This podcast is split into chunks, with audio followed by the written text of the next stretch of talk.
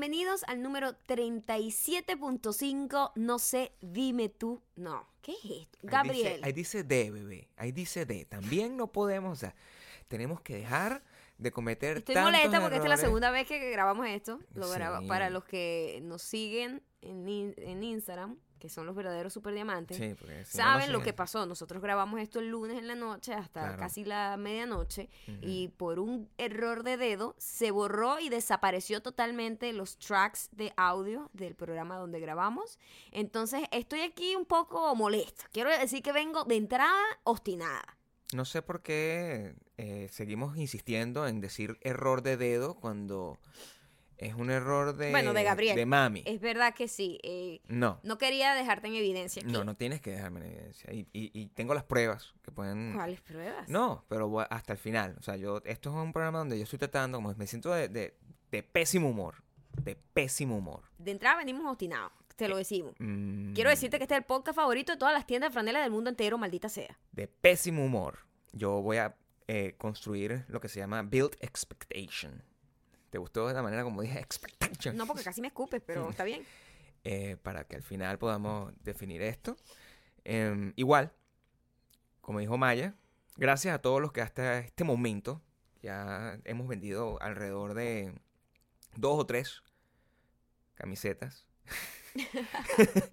de cualquiera de los cuatro diseños disponibles que están en la tienda. Em, si quieren ver los diseños, están, hay un link en el Instagram de Maya, en el Instagram mío, está el link en el canal de YouTube, está el link destacado en, en Twitter también, en todos lados, en Facebook, en todos lados donde ustedes quieran agarrar y, y sientan la curiosidad de ver los diseños de la franela. Si están viviendo en la megapiedra, ahí están, todas las que pueden. Así es. Em, Eh, esta es la primera vez que hacemos algo así, quiero comentarles, y estamos sumamente emocionados con la respuesta de todos ustedes. Sé que a, todo el mundo le ha gustado y todo el mundo quiere tener su camiseta de Super Diamante o de Sal de la Piedra. Y estamos súper pendientes de todas las Super Diamantes que viven también debajo de la piedra y que no han podido comprar la suya todavía. Sí, Porque que- entendemos, entendemos la piedra en la que se encuentran. A pesar de, de nuestra angustia y de nuestra, de nuestra obstinación, esto, o sea, si queríamos como dedicarle un poquito de tiempo a... La obstinación no tiene nada que ver no con tiene la nada que ver con la ni ni con ustedes. Una obstinación personal. Em, y sí, o sea, eh, la, la gente, muchísima gente nos ha escrito en privado, en público, eh, con distintos tonos de entonación, con amenazas, con muerte, con cariño, que quieren con- con- comprar las, las- las camisetas, franelas, playeras, poleras, remeras, como sea que la llamen.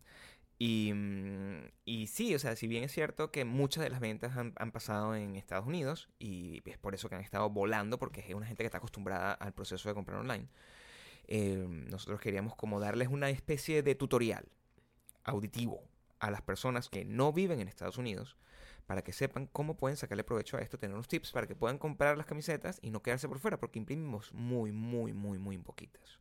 Muy poquitas. Así es. Y mm, la manera, eh, para, para explicarles cómo funciona, aquí en Estados Unidos todo el mundo sabe cómo son las compras, las compras online. Por supuesto, esta empresa con la que nosotros estamos trabajando para la, y para la impresión y la distribución de estas camisetas es una empresa que no es, no es un H&M, ¿me entiendes? No es un Sephora, no es una cosa de esa que, que, que manda Forever 21. cantidades descomunales de ropa a nivel internacional y por supuesto ellos tienen que si compras tanto es gratis o que si esto te sale solo en tres y tal, no sé qué. Esto no, esto es una cosa pequeña hecha muy artesanalmente y el envío es el envío clásico UPS que se usa acá en Estados Unidos y tiene un costo de no sé cuánto es cuán- dependiendo de la zona y del peso de las cosas, ¿no? Entonces, lo que pasa lo que nosotros recomendamos para la gente que vive fuera de Estados Unidos, la gente que vive en Estados Unidos entiende, ¿verdad? Que tú pagas que, tú, que, las, que las cosas tienen un precio, que tienen un tax y que tienen un precio, un costo de envío. Eso es así en cualquier parte de este país. Entonces, la gente que está afuera, nosotros pensamos que una idea buena es reunirse a hacer la vaca, típico la vaca. Mira, tú vas a comprar la franela de Super Diamante, yo voy a comprar esto, yo voy a comprar... Y entre todos vamos a reunirnos y hacemos un, un- solo pedido. Y además, no todo el mundo tiene tarjeta de crédito. Claro. Entonces, hacen un pedido y hacen un solo pago de envío. Y a veces cuando compras más, más bien el envío es más económico. Y entonces así de esa manera se pueden organizar y ahorrar pues eh, su dinerito. Igual, en los detalles de cómo se va a hacer eso, eh, que, que es del- eh, no, no es nada nuevo, no es nada original, es la manera como ustedes piden caña en su vida, es como ustedes piden como comida. piden una pizza en, en la oficina. Están en la oficina, entonces ustedes nos agarran y, y- y cada uno hace su envío. O sea, si van a pedir pizza o, o- para- o comida para la oficina, no es que agarra y cada persona se mete en una computadora, en un IP, utilizar su propia tarjeta de crédito. Ustedes no hacen eso, porque si no serían una gente bastante idiota. Ustedes lo que hacen es que hacen una, cua- una, un- un- una vaca, cuadran entre todos y hacen un solo pedido, entre todos reúnen, entre todos pagan para que les salga más barato y te pagan un solo envío. Eso es más o menos lo que le vamos a explicar con detalle a esto, pero antes de entrar en, los detalles de lo que es nuestro proyecto favorito de esta semana, que es eh, la, la- camiseta, em, las franelas, les recordamos que eh, si no te has suscrito todavía, suscríbete a nuestro canal de YouTube, que además tiene nueva imagen. Está muy bonito, la cambiamos el domingo. Es mucho más, eh, refleja mucho más lo que es Maya y lo que es lo que vamos a estar haciendo en 2018 más parecido a nosotros y menos parecido a lo que otra gente hubiese querido que, que hiciéramos. Y para la gente que ya nos sigue en YouTube y que ya nos sigue donde sea que nos estés escuchando, también síguenos en otros lados, como eh, estamos, recuerda, en iTunes, en Google Play, en Spotify, en Audioboom. Sobre todo porque cuando una de estas plataformas falla, eh, siempre tienes la otra. En estos días falló Spotify y fue un caos. Y que, ¿dónde estaba Spotify? Sí, parece quitaron". ser que el hacker quiere Sí. meterse en todas las, las plataformas, no solamente en YouTube, sino que quiere expandir pues su, su veneno. Su reino de terror, como se llama. Así. También, eh, aprovechando que estamos en, en el tema de las franelas, queremos aprovechar y darle un, un- una Shout celebración, un shout out a nuestra cómplice en todo este proceso de, de la creación de las franelas, que fue With Love AK, eh, que ha estado trabajando con nosotros, ustedes lo saben, desde hace meses ya, eh, llevando y trayendo. Nosotros creamos el- las ideas de las frases locas que salen aquí, porque hablamos. son muchas. Y son pues, muchas. decidir cuáles iban a ser franela y fue, fue una tarea bastante difícil. Incluso, y, y- tomando en cuenta que y- aunque Maya es diseñadora, es artista plástica, artista gráfica, pues, ella sabe, no, nosotros queríamos tener a alguien con, con un talento especial para este tipo de cosas. With Love, eh, que Andrea eh, siempre ha sido eh, muy, muy, muy ducha en este. eh, Nuestra en esto. colaboradora, además, eh, nosotros la hemos mencionado acá y les hemos dicho que ella siempre está haciendo eh, fonditos de pantalla inspirados en Ahorita el podcast Mm, de regalo. Ahorita tiene una eh, de Navidad muy, muy, muy, muy cool. Sí, Y, mm, sí, sí, Y nosotros le dijimos que lo único que tenían que hacer era seguirla, ¿verdad? Ujú. Y alguien me comentó, Maya, pues no es tan así. Yo la Eh. seguí y me dijo que para que me pudiera dar el fondo de pantalla yo tenía que eh, nombrarle en una de, de mis stories en Instagram. A lo que yo dije, oye, pero mira, Mm. ya va un momento. Qué buena es esa ¿Qué, chica. Qué, qué vaina es esta? Claro. Nosotros estamos en contra de la invasión de los espacios de los demás cuando se trata de concursos, regalos o cualquier vaina. Públicamente nosotros. Públicamente. Es. Nosotros nos comunicamos con, con, con Andrea y le dijimos, mira, nosotros vamos a decir que te sigan y todo eso. Sí. Pero nosotros, maldita mujer, nosotros te vamos a destruir. Porque O lo que estás haciendo no está bien. Es decir, te queremos mucho Mejor, cariño. mejora eso de ti, Andrea, Sí, honestamente. Entonces lo que nosotros vamos a hacer es, hagan, claro, ella, ella pone las reglas de su juego. Entonces nosotros le vamos a decir, vayan para allá, la siguen, porque de verdad su contenido es muy bonito, muy lindo. Recuerda que tienen a Lucas. O sea, útil. mucha gente nos ha, Lucas- nos ha agradecido el hecho Claro. de que en mitad de un día Lucas es la luz de tu día en tu Claro, timeline. o sea, Entonces tú vas, sigues a With Love AK. Tiene pollina ahorita, Lucas. Sí, tiene Una una, pollina- una una pollita pollinita que le queda muy bonita.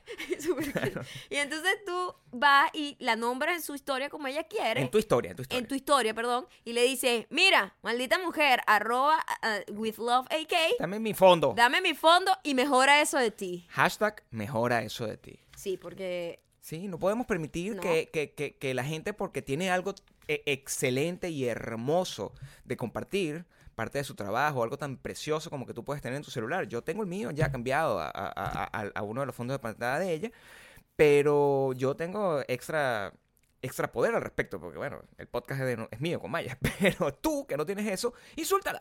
Insúltala Insúltala. un poco, pero, ¿sabes? Con Los cariño. Solo los insultos permitidos acá. Recuerda. Solo los insultos permitidos. Nosotros- Maldita mujer, Sí. eh, mejora eso de ti, be better. O sea, no, Te no, explicamos no por que qué. te vas a ir a insultarla personalmente. Te explicamos por qué. Porque hay una diferencia entre, entre insultar a la gente con, con ira, insultar a la gente con ánimos de ofender, Y de hacer daño. de hacer daño y de insultar a una persona a la que le tienes amor y cariño.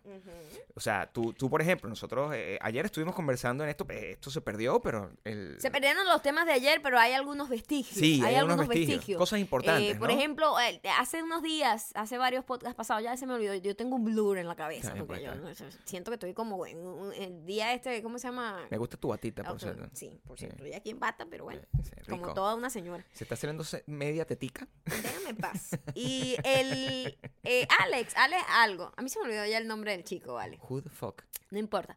Él me había hecho un insulto, un halago insulto. Cierto. Yo lo- le mandé a lavarse el culito y él lo tomó como todo un super diamante. ¿Cómo lo Mm. tomó? Dijo, coño, ahora mi novio me va a chalequear todo el tiempo que cada que me vaya a lavar ese culito porque me mandaron a lavarse ese culito. Esa es la verdadera gente que yo quiero. Esa es la gente, esa es mi gente, esos son los super diamantes. Todo lo demás son piedras. Una gente que si tú le dices eso y se ofende y empieza a decirte, maldita mujer, eres lo peor, tú antes eras mejor. Ahora has cambiado demasiado. De verdad que ahora te has convertido en una mujer insoportable. Ahora no me gusta nada de lo que haces. ¿Qué es Ojalá te mueras, te voy a bloquear, más nunca te seguiré. ¿Qué es Eres una tipa llena de odio. Dame tus videos de maquillaje. Cualquier cosa. Regálame Oye, un iPhone. ¿Qué es eso? Tú te tienes que per- esta, tú te tienes que entender que esta relación que tenemos nosotros es una relación cercana. Una relación como la que tiene Con Maya conmigo. De amistad, por- de, ami- de amistad pura y verdadera, además. Porque Verdadera. si tú estás en una casa, ahorita, en esta época de sembrina, en esta Sobre época, todo, donde todo el mundo es comparte. Todo el mundo está compartiendo. Entonces, bueno, tú no tienes trabajo, no sé qué, estamos aquí un sábado, nos compramos una gavera de cerveza. Y estamos ahí tomando cerveza en la sala, ah, cayéndonos a palos, eh, no sé qué. Entonces, de repente, eh, agarra y tú le dices a, a, a la, o sea, a la dueña de la casa, a la que estás ahí bebiendo, le No dices, importa, tu primo, tu, tu primo. primo, quien sea, mira, este, Estefanía, tú busca una cerveza ahí, pues. Tu primo te puede responder de esta manera. Te puede decir, ah, ah, haz ese culo, chico. Anda a buscar esa mierda tú. Seré ¿verdad? cachifo yo tuyo. Párate, mueve ese culo. No seas huevón. Exacto. Te puede decir ese esos tipo son de el tipo de cosas. que alguien verdaderamente cercano que te quiere te diría. Porque si tú estás en una fiesta, por lo menos de trabajo, Claro. y otra Sí, persona te hace la misma solicitud, la persona no quiere ir a buscar la cerveza, pero ¿qué hace? Se traga, se traga la vaina y dice. Claro, porque estás "Bueno, tratando de mantener Estás tratando de mantener las como. apariencias. Exactamente. Pero aquí no hay que mantener ninguna apariencia. O sea, tú no vas a agarrar cuando, cuando Estefanía, eh, eh, Estefanía agarra y te dice, mira, yo no te voy a buscar un coño de madre, Ujú. anda levanta ese culo y búscalo tú. Tú no vas a agarrar y te vas a parar indignado o indignada y que con la le tiras el pero ¿qué? No me vas a dar la cerveza. ¡Pah! ¡Maldita! le- no le vas a tirar. Siempre me has tenido envidia, ¡Te ¿verdad? odio! No le vas a tirar la botella vacía en la cabeza, no vas a agarrar, tumbarla. la- la- tú no haces eso. No. Tú agarras, tú te paras y tú dices, verga, qué bola, Ah, chamo. marico, si eres, No. si eres Si eres pichire, no, busca mi ah. mierda. Entonces vas a la busca y siguen teniendo una, una relación de amistad. Así es como Y funciona. se supera, se supera. Así es como funciona la relación entre los superdiamantes y nosotros, que todos somos superdiamantes. Entonces, Exacto. con Andrea, que es una superdiamante más, Exacto. Ella También, entiende. Ella, a ella se le puede decir, eh, maldita mujer, mejora eso de ti. Me estás poniendo Eso. aquí a me nombrar. estás poniendo aquí a hacer esto y por eso te mereces este chalequeo, pero sin Con ofender. amor, con amor. Si ofendes, a te Es, vamos a es bloquear. chalequeo con amor, porque chalequeo sin amor ya es bullying. Si ustedes quieren aprender cómo es el chalequeo con amor o sin amor, siempre lo pueden tener eh, eh, grandes ejemplos en la manera como Maya y yo nos, tratamos en Instagram. el Instagram de Maya es arroba Maya Ocando. eh, también su Twitter, también su Snapchat que no usa sino para hacer increíbles videos. y también, no sé qué otra cosa. Tienes todas las redes sociales que existen y Todo, aquí soy son- Mayocano, soy única e inigualable. en mi caso, eh, yo soy arroba Gabriel Torreyes en la única red social que vale la pena seguirme. Eh, soy arroba Torreyes en lo que me va a llevar al éxito y a la fama como supermodelo. Y estoy, soy, ya, soy Gay Torreyes en Twitter, donde de vez en cuando digo cosas. Y, y estos días lo revisé. Y nuestros Twitter son unos, unos Twitter bastante adultos. De nosotros. gente mayor Claro. que de repente comenta una cosa política Sí. o de repente como O de un una película video- que le gustó. un video viral que pero pero siempre como Como viejo. sí como un señor Sí. la manera de verlo de un señor Entonces nos pueden seguir por allá y si nos siguen por allá ya seguramente van a estar enterados de todos los updates que tienen que ver con las franelas a lo que vamos a regresar en este momento porque hay que cerrar ciertas cosas que tienes que saber con respecto a la colección de franelas de Maya y Gabriel. ¿Cuáles son las cosas que hay que saber, Mayocando? Esa, esa entonadita que le diste ahí tratando de ser como... Estoy tratando de como- redondear. no, mi amor, pero, o sea, te fuiste a trabajar como en un canal de televisión No, no, latino. o sea, no puedo. que, que intenta, que, intenta tener un acento neutro, como para abarcar todos los países latinoamericanos. Este es el chalequeo al que nos estamos refiriendo. Me están ofendiendo. Me están ofendiendo salvajemente. con amor. Me están, me, me están, sabes herir. Ah, pero con amor. Sabes herir. Eh, ya vieron las fotos, por ejemplo. Ya vieron Las las fotos fotos. que hicimos nosotros, estamos ahí, Nosotros bueno. Zayn y, y, y la Gigi Anda, lávate están ese culo, Zayn. envidiosísimos por nuestra increíble capacidad modelística. Me escribió Zayn y me dijo, marico, o sea, no, weón, no, o sea, te pasaste. Y yo le dije, por favor, no me escribas más.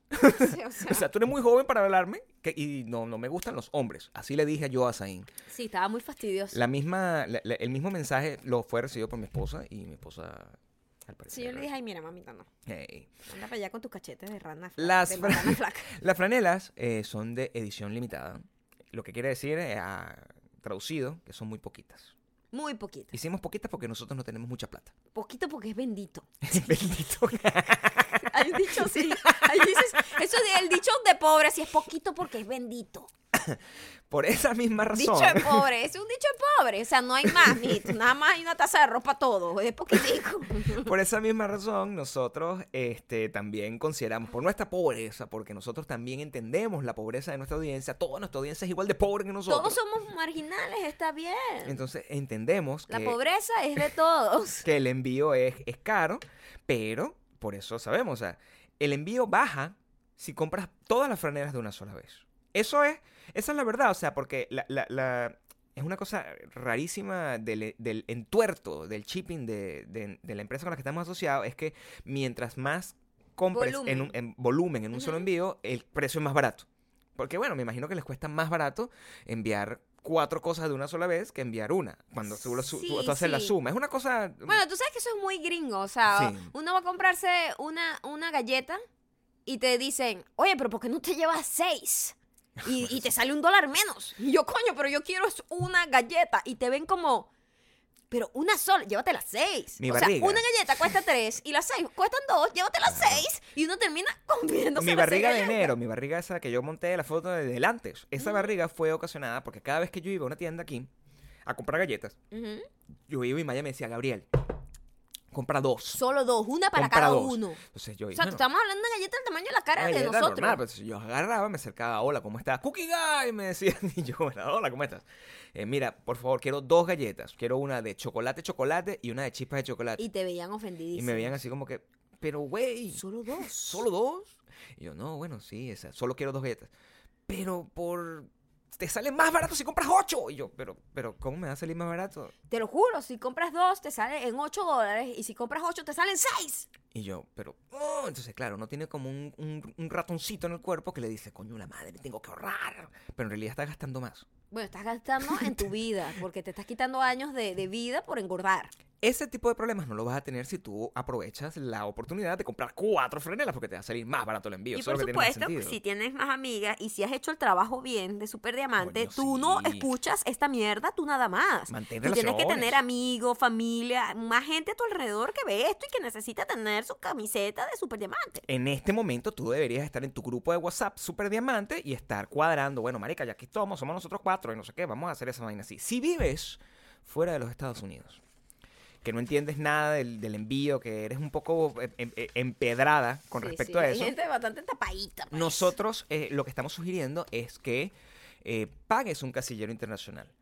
Eh, un casillero internacional es básicamente como que tú tienes una dirección de correo, un buzón de correos en Estados Unidos, una dirección de correos en Estados Unidos, donde tú puedes, al hacer compras en tiendas como Amazon o en nuestra increíble tienda de ropa, tú agarras y en vez de que te la envíen, digamos que tú vives en Portugal, tú agarras y, si tú compras una cosa en Orlando, que es donde están las fábricas de nuestras franelas, de Orlando a Portugal, coño, te va a salir el precio de la franela prácticamente el doble o el triple, porque el costo de envío de un avión desde... de un barco, en realidad. De un barco desde Pero Orlando. sí, directo desde aquí sí es más costoso. Pero si tú lo envías hacia ese casillero internacional. En Miami. En Miami. Entonces es un envío como local, aquí, o sea, dentro del país. Muy barato. Y luego ese envío de allí para allá está dentro del costo mensual de tu casillero que puedes usar para cualquier otra.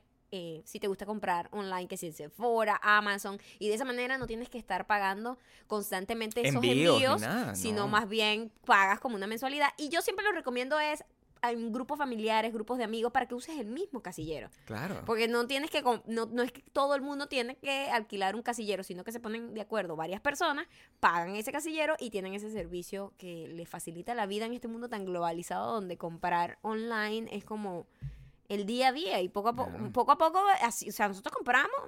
Recuerden el episodio de la banana. no somos tan duchos tampoco, ¿eh? No, no, no. Digo, sí Todavía estamos sufriendo un poco del hay- aprendizaje. Hay una confusión de comunicación, Sí, ¿no? Porque sí, pedimos cinco De término, bananas, de término. cinco bananas y nos trajeron cinco manojos de, Lost de banana. in translation se llama eso. Pero lo logramos. Al final las bananas te las comimos entre todos. Y, y, y como somos Maya y yo, bueno, cinco bananas se sintieron menos, pues como do- dos racimos y medio para cada uno. Pero, pero si hubiese sido, imagínate, Maya sola pidiéndola. Con cinco, ¿verdad? Cinco bananas, coño, no puede comerse cinco racimos de banana. Esa, es, el- esa es la mentalidad que tienes que tener. Mira, eh, otra cosita que quiero eh, La recomendar, talla. la talla, las tallas. Eh, nosotros siempre las diferentes tallas tienen distintos, eh, ¿cómo se llama? Entalles. Sí. Estas son, yo considero que son pequeñas. Sí. Es decir, una XS es como ajustadita, que las que yo estoy usando son XS, las que está usando Gabriel son S, son unisex, por cierto, varias personas me preguntaron, no tienen Ujú. ningún tipo de corte en cintura ni nada de eso. Y los diseños son bastante son bastante pues, eh, para los dos Sí. sexos. Eh, bueno, para los 50, porque tú sabes que estamos en un mundo ahorita donde, bueno, Yo, por ejemplo, que soy parte del, del quinto sexo, a mí me queda bien. Tú que eres como el quinto, sí, va, Eh, también. claro. Eh, siento que son pequeñas. Eh, a mí me queda la XS y a Gabriel le queda la S, pero es cuestión de preferencia si yo, si yo quiero, a mí me gustan las franelas un poquito más sueltecitas, como para no sentirme tan apretadita, ¿no? Eh, pero si a ti te gustan pegaditas, el XS es perfecto, o, o, o sea, o la talla que tú seas, pues. O sea, usa tu criterio. Si tú eres chiquito, flaquito o flaquita, eh, te, te va a funcionar. Pero también, imagínate, yo me pongo una XS y soy un entrenador de gimnasio. Sí, O sea, es- ¿Qué pasó? No, no, no, ¿Qué pasó, papá? Y te, sal- te O sea, saldría hasta panza, porque, o sea, cuando tú usas totalmente. algo que es muy todo. apretado, Sí. más bien lo que hace es, es contraproducente para tu La cuerpo. ropa apretada Entonces, es... si sabiendo que es tan complicada y que es lejos y que toma tiempo que te llegue tu camiseta, es preferible Sí, que. Te vayas por encima y que la franela sea un poco más holgada, honestamente, a que no te vaya a quedar, ¿no? Hicimos Mm. tallas de XS a M. Hay gente que a L, perdón. A L. Hay gente que nos reclama que no tenemos XL o dobles XL. Nos hubiese encantado No es ser discriminación. millonarios no es y discriminación. poder hacer todo, pero fue una Claro. sugerencia de la empresa misma. Nos dijo, estas son las tallas que más se venden. Si van a comenzar con tan poquitas, eh, preferible que la hagan estas, estas tallas y más adelante, cuando tengan más capital y puedan abarcar más, hacen las otras tallas. Así que no desesperéis. Sí, sí, o sea, no, no, no nos estamos olvidando de ustedes, no es que inventamos una talla, no es que pensamos que todo el mundo es, eh, ¿Es XS? tiene que ser XS, porque eso es mentira. Simplemente eh, es una cuestión de capital de inversión. Ahora bien, lo importante, y eso sí quiero que lo tengan todos en cuenta, es que nosotros quisimos hacer esto en esta época, en Navidad. eh, no lo estamos haciendo para volvernos millonarios, o sea, es bastante Porque no va a pasar. no va a pasar. es bastante poco probable que nos volvamos millonarios con esto, pero eh, sí nos pareció que era una manera interesantísima de tener un- una, una cosa que nos, un- que nos unifique a todos los que nos gusta este podcast, los que nos gusta el contenido que hacemos en este podcast, a todos los que queremos un poquito más allá de lo que está disponible en internet y no sé qué, y a todos los que queremos tener un guiño. Si estamos caminando por la calle y de repente tenemos, eh, es como un doble mensaje. El primer mensaje es que, bueno, tú agarras y le estás diciendo, insultando a la gente, sal de la piedra, y la gente no sabe qué coño madre No, estás diciendo. exacto, lo que es divertidísimo. Lo que es divertidísimo. Y lo otro es que a la hora de tú encontrarte con alguien que también escucha el podcast, se van a reconocer. Y, Van- ese momento eso, es va a ser amor a primera vista, porque van a saber, se van a reconocer y van a saber que son parte de un mismo grupo y que Sí. se entienden y que no están solos en el mundo. Ese sentimiento es muy bonito. Tienen que ponerse las pilas, eso sí, pues nosotros estamos dando chance más o menos a esta semana, porque sabemos pues que de repente no hay, es quincena, todavía no han cobrado, no sé qué, pero se están vendiendo rápido, sobre todo en la gente de Nueva York, de Miami, de Houston, de San Francisco, que son la gente que más nos escucha. eh, dentro de Estados Unidos y que ellos están acostumbradísimos a este peo. Pero si tú no vives aquí, ponte las pilas, actívate de una vez porque eh, se van a agotar y te vas a quedar guindando o por fuera como la guayabera. Y toma en consideración lo siguiente. Eh, nosotros estamos a punto, mucha gente nos pregunta, bueno, ¿dónde está maldita mujer? ¿Dónde está maldita mujer? Maldita mujer eh, va a salir. Porque nosotros somos una gente que lo planificó para que Maldita Mujer salga y lo tengan los verdaderos ultra hiper fans. Estamos dando chance, pero Maldita Mujer es una edición limitada, numerada, que no vamos a imprimir nunca más. O sea, la que sacamos de Maldita Mujer la vas a poder preordenar y la vas a recibir, bueno, cuando la recibas, pero es solamente la vas a poder comprar en esta oportunidad y después no van a volver a salir más. O sea que ahorra, papá. Porque- Mira, el link está en todos lados. Vayan a nuestros Instagrams. Está también en nuestro Twitter. Y van para allá. Es sencillo. Es una compra online normal. Normal. Sí. Es, es una empresa que co- funciona a nivel mundial. Entonces, no es que tienes que ir a una página de, de Perú si estás en Perú. No. O no. Es esa Y página. puedes comprar, puedes comprar con tarjeta de crédito, este, eh, y, y si no tienes tarjeta de crédito.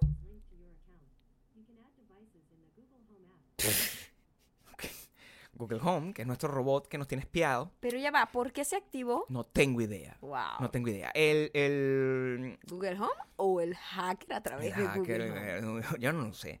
Em, pero sí, pueden entrar. Es una tienda seria, es una tienda que le lleva el merchandising a bandas de rock gigantescas, a otros eh, youtubers y social media creators que también son, son grandes. Entonces, bueno, en este momento, ponte a comprar mientras nos terminas de escuchar. Es un proceso que te puede durar cinco minutos. Ve comprando y nosotros vamos a ir hablando de qué nos pasó esta semana.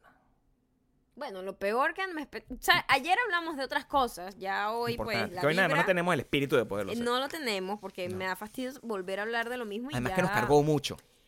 Nos cargó Ad- mucho. Además, chicos, déjenme en los comentarios. Ustedes saben que estos, po- estos podcasts que hacemos, que es solo en nuestras plataformas auditivas, es decir, que no tienes la mensajería que tiene en YouTube. Eh.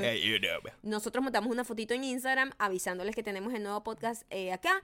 Y ustedes allí es donde van a dejar todos los comentarios que donde nosotros vamos luego a eh, comentarles acá. Y mm, quisiera saber.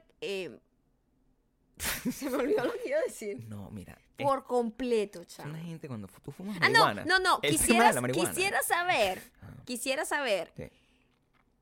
¿Qué temas creen ustedes que hablamos ayer?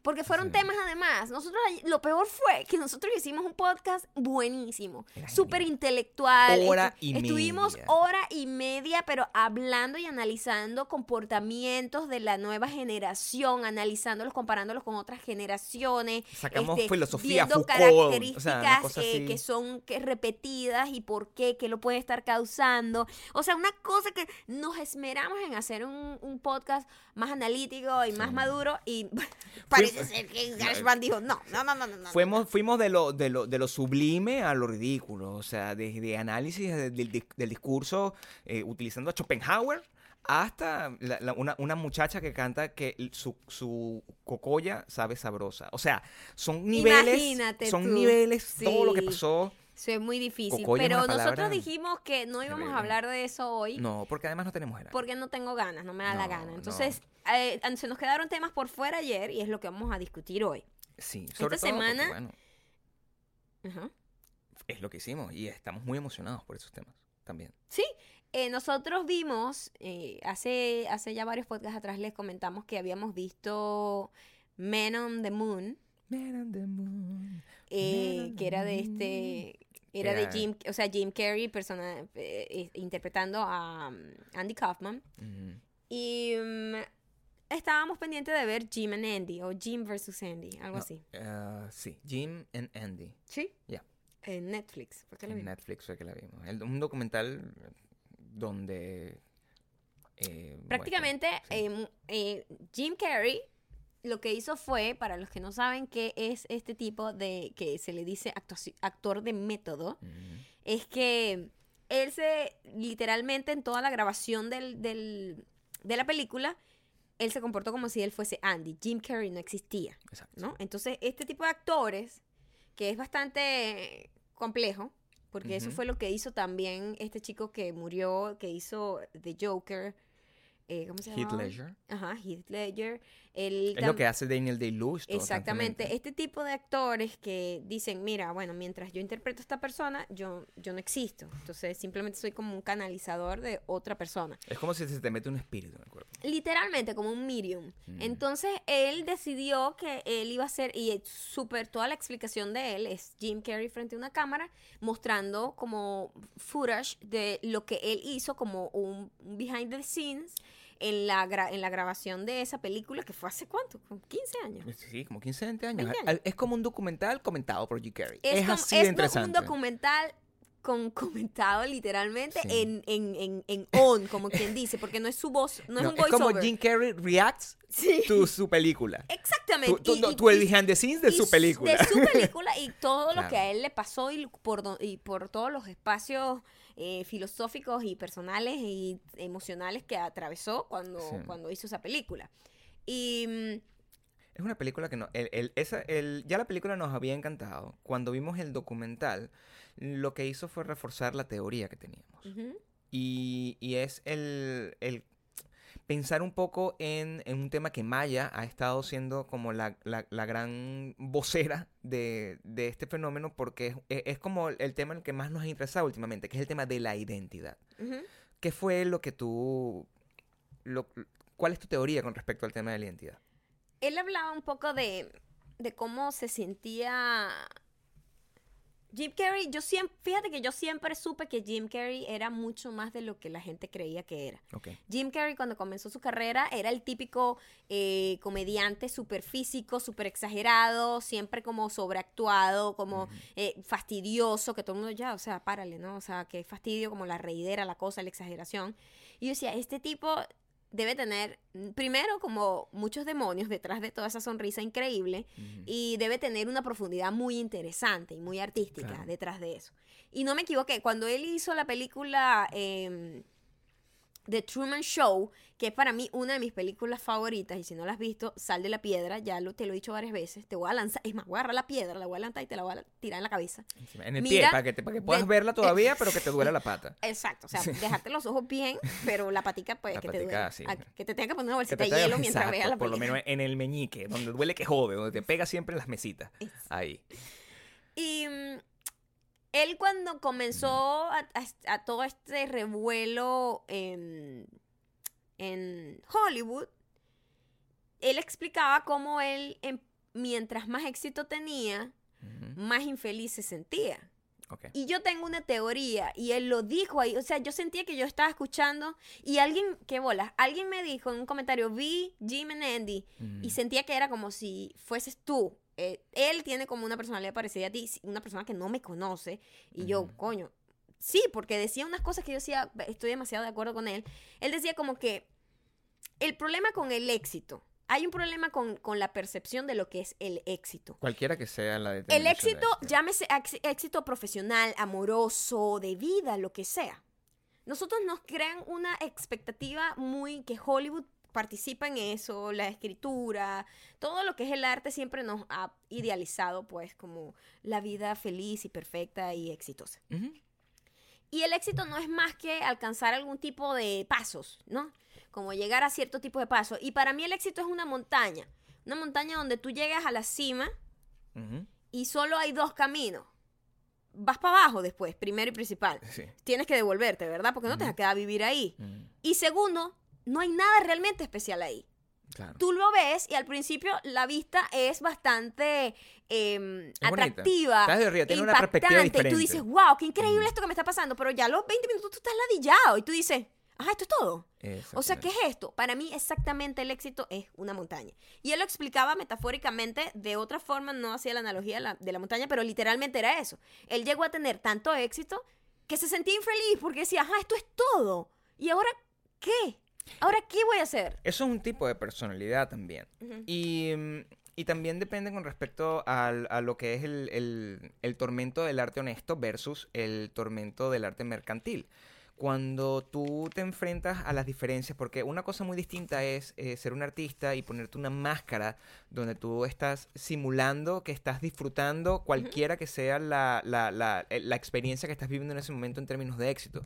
Por, por- por- o sea, e- esa sonrisa que tú veías de Jim Carrey cuando él estaba, no sé, poniendo sus, sus manos en, en, en el paseo del- de, de las estrellas de Hollywood o cuando estaba en una entrevista y tenía esa sonrisa completamente de- desbocada, tan exagerada que, era, que se había convertido en su marca personal. Claro, Una sonrisa como la de la máscara. prácticamente. Y literalmente era porque él estaba viviendo una máscara, porque detrás de esa persona tenemos un artista que está atormentado, no sé qué. Eso es completamente distinto a una persona que cerebralmente, una persona que eh, eh, conscientemente está simulando, que está haciendo, que, que está mm, disfrutando de, de- de una cosa o que es una persona con el fin de manipular y obtener cosas de una audiencia a la So- eh, con la que puede... toda la razón. Claro. Porque, por ejemplo, yo, yo, soy, approach. yo soy como Jim Carrey. Yo cuando, por ejemplo, tengo que trabajar con gente y todo esto, yo trato de llevar la, man- la, la la fiesta, pues, de alguna manera, en paz. Sí. Y trato de ser lo más amable, lo más... Tanto eh, que es annoying, Tanto Maya. que puedo llegar a ser súper fastidiosa porque eh, y trato de compensar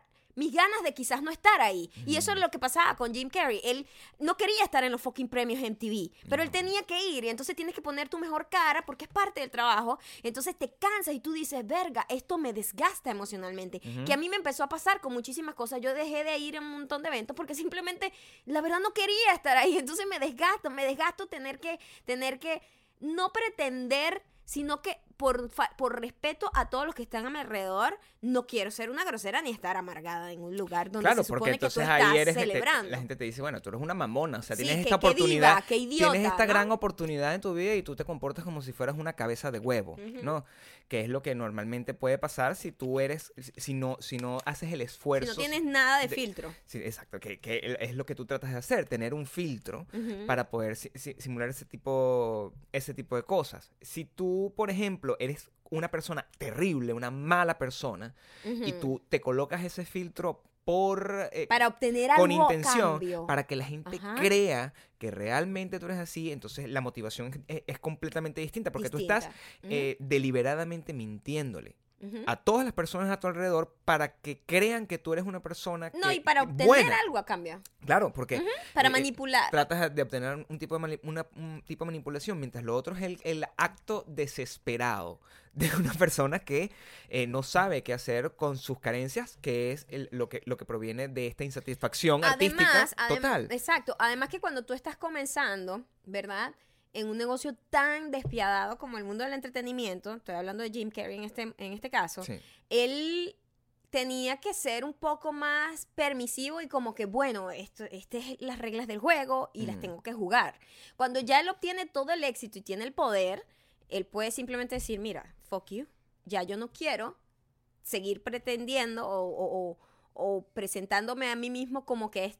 O sea, si yo quiero tener algún tipo de, de molestia y decirlo, lo voy a decir. Y por eso es que hemos visto a Jim Carrey estos últimos años como, ay, se volvió loco Jim Carrey. No, Sí. siento que Jim Carrey simplemente se quitó la máscara de Hollywood de que todo es perfecto y todo es Y lindo. simplemente le y sabe todo a Y, y simplemente se está mostrando tal cual como es y como siempre ha sido. Porque no es que él no era así antes, que simplemente tenía que... que, interpretar un papel para poder jugar el juego. Y cuando él estaba interpretando eh, Men on the Moon, yo decía, coño, Gabriel, de, de pinga este tipo de método y todo, pero todas las cosas que él hizo en el set, que obstinaban tanto a todos los directores, productores, a todo el mundo, era inmamable, muy difícil de trabajar con él. La mayoría de los actores que, que se mantienen en personaje todo el rodaje es muy difícil, o sea, porque provoca es darle un coñazo, o sea, de verdad. Claro. Pero él lo hizo es porque ya era Jim fucking Carrey. Pero al principio de una carrera tú haces eso y más nadie va a trabajar contigo. Claro, porque sería una cosa, eh, eh, es muy desesperante. Imagínense ustedes que yo, que como si yo de repente aquí decidimos estar, interpretar,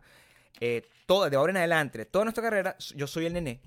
Y Maya es eh, La Miss. la, la Miss. Y, y es Y una, pega, y ese es el método. ajá. Y tenemos que quedarnos haciendo y hablando como el nené y como la Miss eternamente porque me ustedes lo disfrutan. Me vomito. Cada vez que ustedes agarran y dicen, ay, ¿por qué no habla como el nené? Ay, pero ¿por qué la, la, la Miss, que el meme es la Miss? ¿Por qué leen los mensajes como el nené y la Miss? ¿Por qué no leen el mensaje? Porque lo odiamos. O sea, imagínate lo que es tener que vivir tu vida siendo alguien que no eres porque eso es lo que le agrada a los demás. Imagínate el nivel de, de, de conflicto interno con tu propia con tu propia celebración de individualidad, el hecho de, de que tú, como eres realmente, no llame la atención, no sea interesante. Y que tú tengas que agarrar y vivir a través de un personaje o a, través de una peluca o a través de una cosa para que la gente pueda sentir algún tipo de empatía y de engagement contigo. Eso es lo que nosotros no queremos hacer. Y por eso es que nosotros quizás siempre nos quedamos en, la, en, en- en los antípodos de los lugares porque, y, y nunca llegamos como a estar enfrente del- del- de, de las cosas. Pero eso es exactamente lo que explicaba Jim Carrey en ese, en ese documental. Palabras más, palabras menos.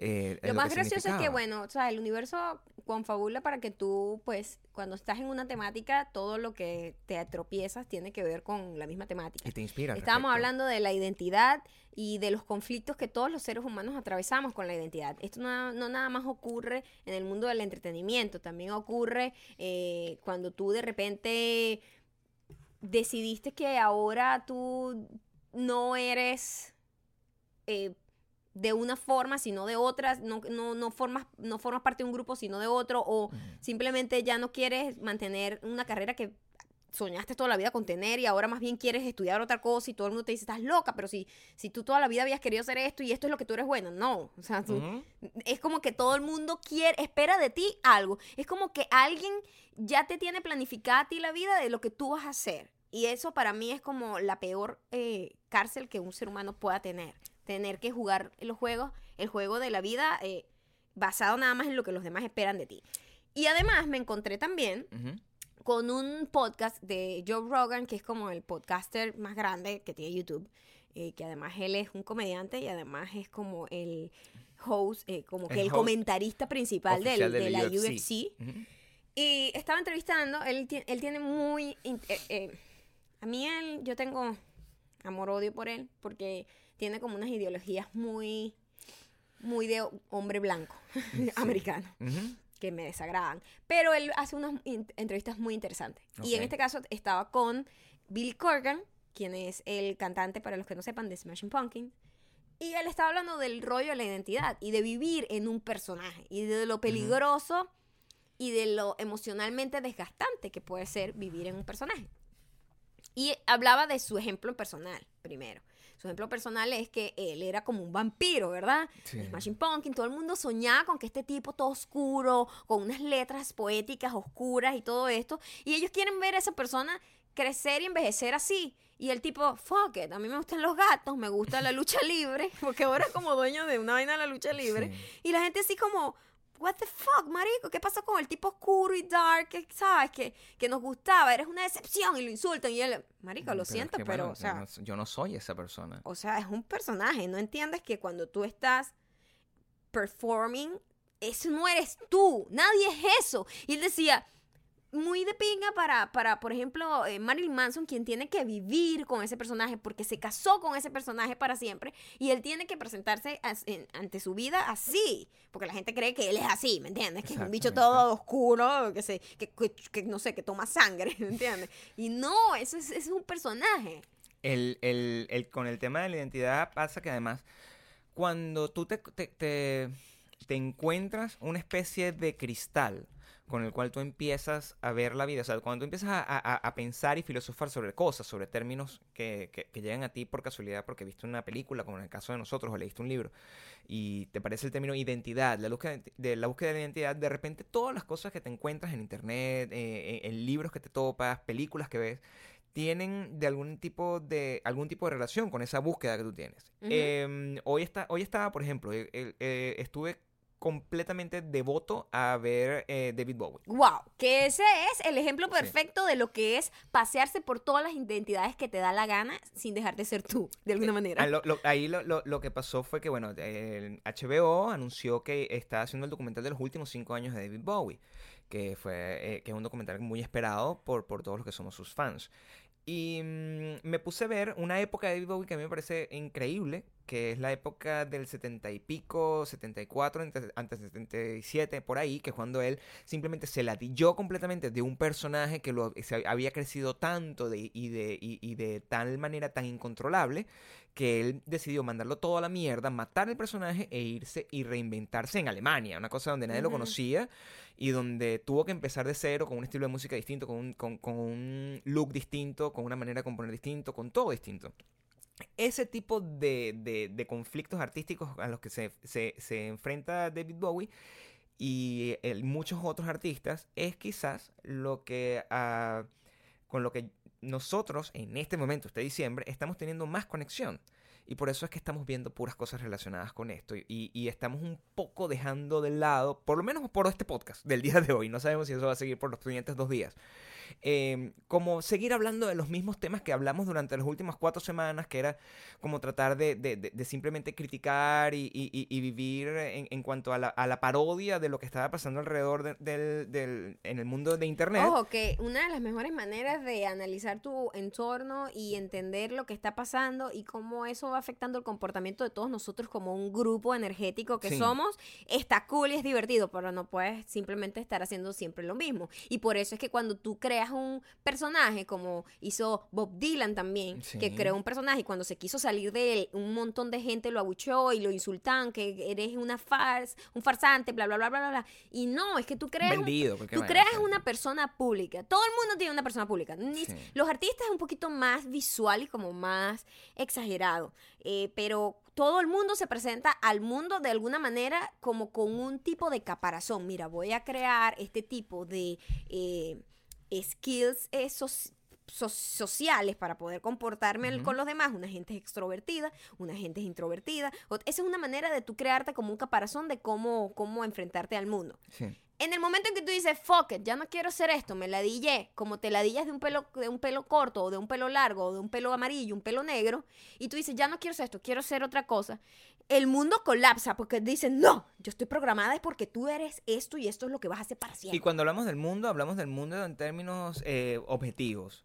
Eh, perdón, subjetivos, que es cuando el mundo que tienes a tu alrededor. no es Claro, que estamos diciendo sí. que somos unas superestrellas, que nadie es una Ah, superestrella. no, pero es sino que yo sí- estoy hablando de todo Claro, pero es importante establecer, es importante establecer eso porque el- el- la gente es muy susceptible y muy sensible a interpretar lo que le da la fucking gana y no a quedarse en conciencia de, de- de lo que uno quiere tratar de decir. Ujú. Entonces, cuando el, el mundo de algunas personas es simplemente su círculo familiar, es tú con tu mamá, con tu papá, con tu hermanito y con tus tías. Ujú. Y normalmente tu tía va a criticar tu corte de pelo, como ustedes to- todos lo saben. Tú te cortas el pelo, te pusiste un mechón morado y tu tía es la primera que decía, ay, mija, pero eso te queda horrible. Y ese es tu mundo. Y, y- y- y y es el tipo de. ima- Imagínate eso sumado si tú eres Lady Gaga, con Ujú. millones de followers y tú simplemente decides, "No, ¿sabes qué? Me voy a raspar la cabeza por un lado. Bueno, o la crisis que le dio a, a- a Miley Cyrus, pues, que Ajá, por venía y ejemplo. estaba encasillada en esta niña buena de Disney y dijo, fuck it, yo no soy eso. Claro. Soy una marihuanera loca que le gusta el hip hop y necesito de alguna manera expresar esa parte de mí, esa etapa de mí. Y, lo y, lo y,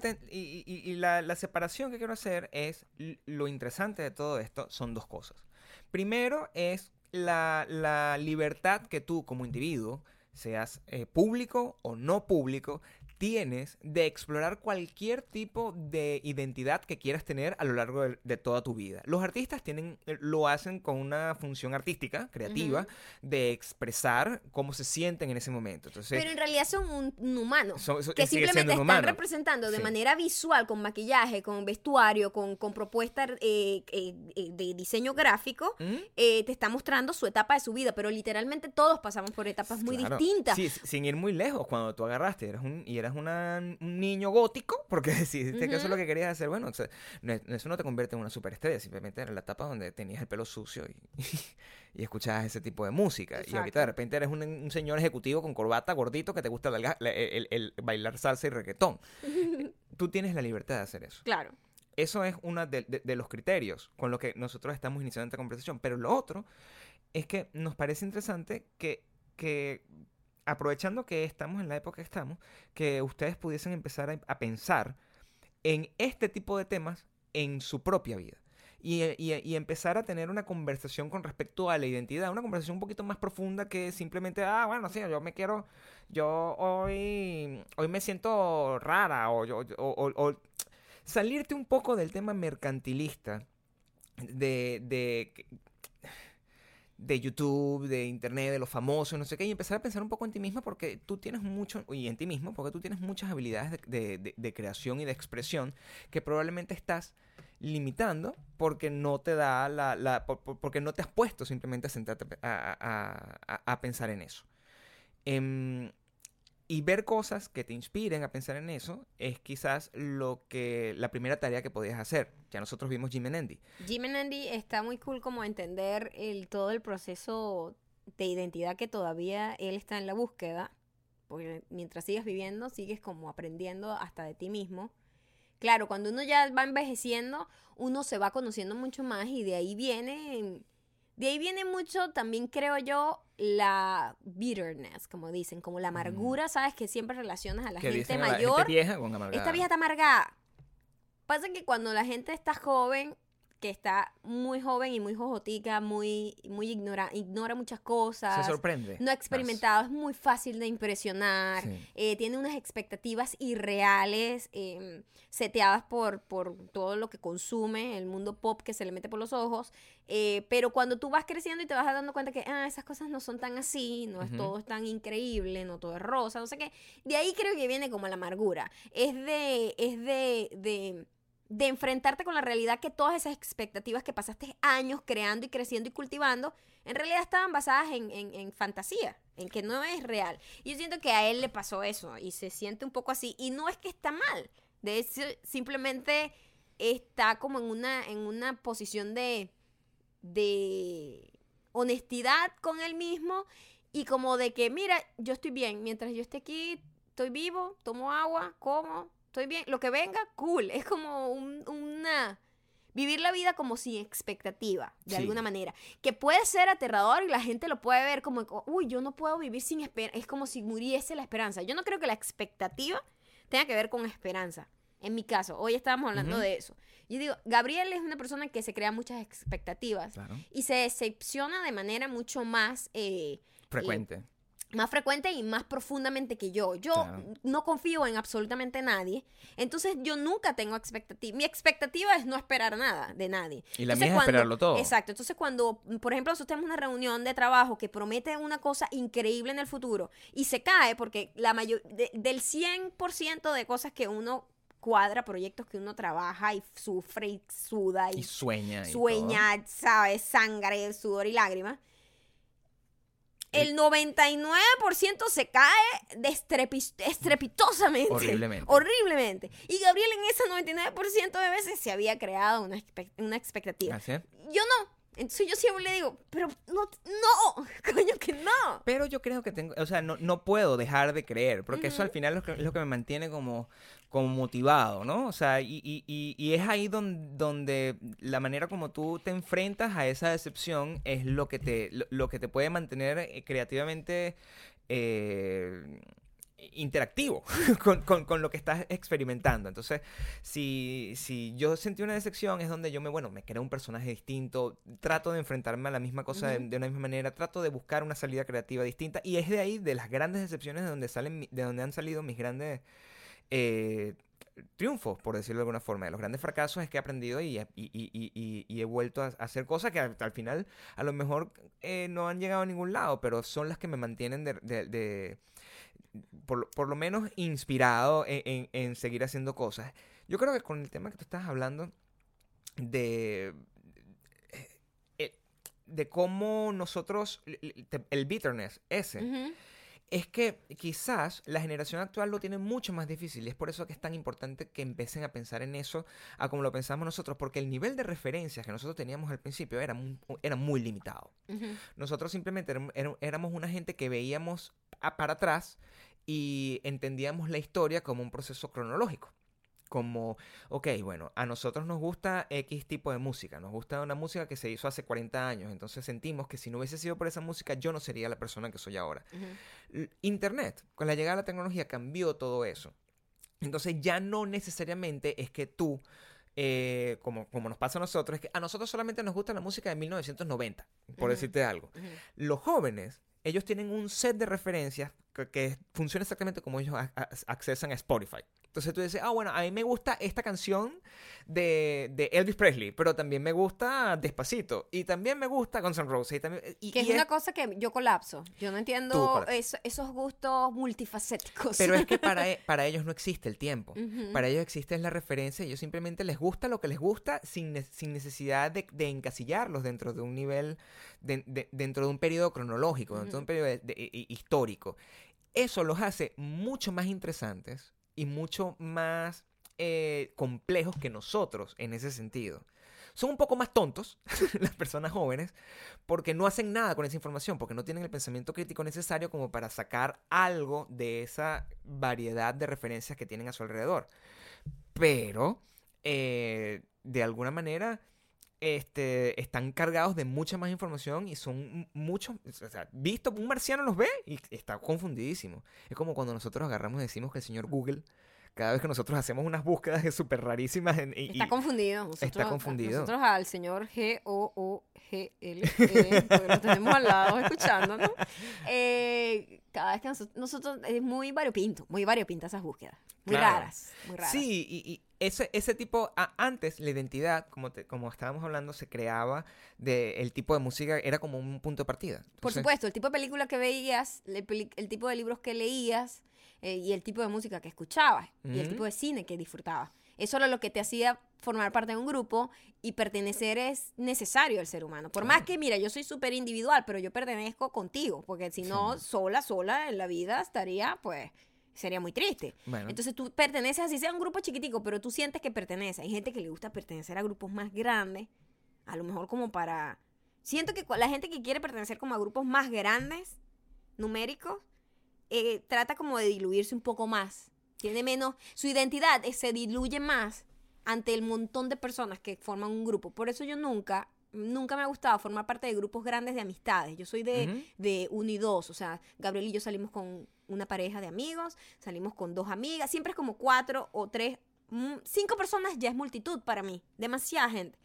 Y creo que tiene que ver muchísimo con, con la identidad es que lo que se me hace es que el, la generación actual, la cual para nosotros tenemos una relación ya eh, demasiado lejana en términos de, de, son 20 años de diferencia con, con, con esa gente, eh, es mucho más heterogénea y mucho más compleja. Entonces, por eso a nosotros se nos hace más difícil porque no tenemos el aprendizaje emocional para definir personas como lo teníamos antes.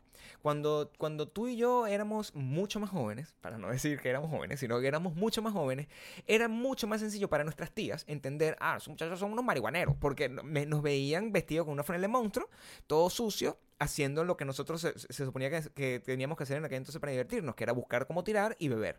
Eso era como lo, que nos definía. Como de lugar.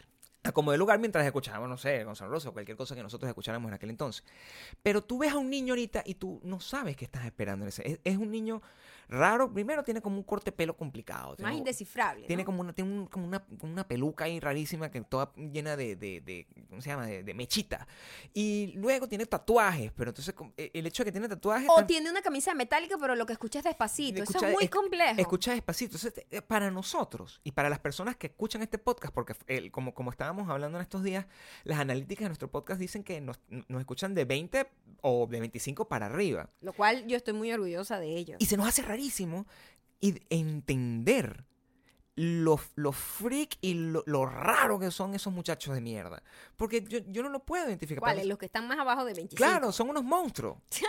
son unos monstruos. Son, y al final son unos niños y no, no debería yo tener algún tipo de, de entendimiento. Y estoy viendo con un poquito más de empatía y estoy viendo con un poquito más de compasión todo el montón de muchachos que, que, se ponen a ver un contenido que no tiene ningún tipo de relación conmigo, que para mí, para mí en particular, desde mis 55 años de edad, 55, casi 59, eh, siento que está acabando y destruyendo el, entendimiento de la cultura pop como una, como, y el entendimiento de la cultura en general como algo de lo que tú puedes aprender y, ayudarte a desarrollar una, una personalidad real y una identidad real que se parezca a ti y, que se, y que se, mantenga a lo largo del tiempo. La individualidad creo que es lo que más... Eh, se ha perdido últimamente. Entonces, ¿de qué manera? Por un desespero de pertenecer y de ser popular. La popularidad ahorita son números. Antes la popularidad era tú en tu colegio y la chica que era más popular, el chico que era más popular, el grupo de chicos que eran más populares. Ahorita es numérico y me parece es preocupante. para, mí, para mí es preocupante que niños de 14 años estén preocupados por cuántos likes o cuántas eh, cuántos seguidores tienen, cuánto engagement y hay un montón de hay una ola, ola, no es una sola, hay una ola de niñas de 14 años que literalmente sus Instagrams tienen 8, 10 millones de seguidores. Una cosa que yo ni sabía que existían esas niñas. Me enteré por un video y quedé en shock. Prácticamente todos sus videos y todas sus, sus fotos son soft porn. Claro. Niñas con los senos operados, con la boca... em, ¿Niñas de cuánta edad? 14 años, 14 años. niñas con la boca inyectada, eh, caras operadas, o sea, un montón de fillers, que en qué momento se, eso, eso se, se, se consideró que está bien. O sea, hay, un problema de individualidad grave cuando tú entras a- a- a YouTube y todas las chicas que hacen videos de maquillaje son idénticas, hacen el Ujú. mismo maquillaje, se ven igualitas. No la puedes reconocer. Se pusieron la misma boca, se pusieron las mismas tetas, se pusieron el mismo pelo, la misma ceja. Es preocupante. Para mí, el problema que hay ahorita, aunque tú digas que es una generación interesante porque es muy variopinta. Pero es y tiene- interesante vista desde afuera por un marciano. Ok. O sea, no, no, no, no estoy diciendo que sea, que sea Eh, respetable. Me parece muy monótona, al contrario, Claro. me parece muy aburrida ver exactamente lo mismo. Tú entras en, en- en Instagram, en el Discovery, y para mí es lo mismo una tipa haciendo ejercicio con el culo y las tetas peladas que la otra tipa haciendo ejercicio con el culo y las tetas peladas, porque se ven exactamente igual, se visten igual, el keyframe es igualito, entras al feed del Instagram y es la misma mierda. Entonces, entonces, ¿qué estás haciendo por tu identidad cuando simplemente estás tratando de, De de difuminarte en lo que está pasando? Cuando tú sigues una tendencia y te conviertes en simplemente una vaina difuminada.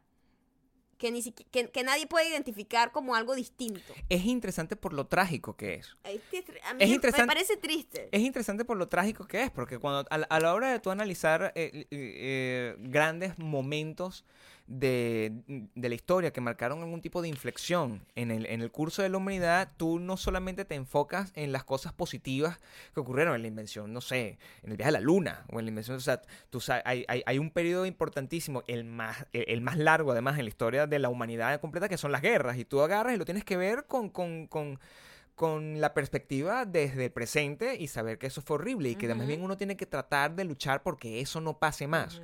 Eh, eh, nosotros que vivimos en el mundo sin tiempo eh, y vemos eso y prácticamente vivimos, estamos viviendo en, una cárcel atrapados dentro del mismo espacio temporal que esas personas de las que estamos hablando, lo trágico nos afecta mucho más porque básicamente nosotros estamos viendo, no lo estamos viendo con una perspectiva de lejanía, sino es como que estamos eh, eh, completamente relegados ante una- un, un- un montón de, de, de, gente que entra dentro de unas de- definiciones que tú misma, misma hiciste, que yo creo que es lo más inteligente como para poder definir ese tipo de gente. Que simplemente tienes que agregar un prefijo y, eh, y agregando ese prefijo tú puedes definir en qué consiste la generación Hay un actual. problema ahorita con la, la hipersexualización de todo, de Ujú. todo. Hubo un momento en donde habían fashion bloggers, hubo un momento donde había beauty bloggers, hubo un momento donde, Donde había, había gente DJ, veganos. DJ, veganos, DJ. sí.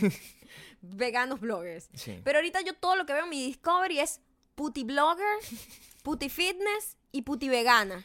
O sea, es una nueva moda donde todas las que hacen videos veganos prácticamente se pasan el pepino por los pechos y que voy a hacer un batido de pepino. Y yo, ¿qué es esto? ¿Cuál es la ¿Qué diferencia? es esto? ¿Cuál es la diferencia?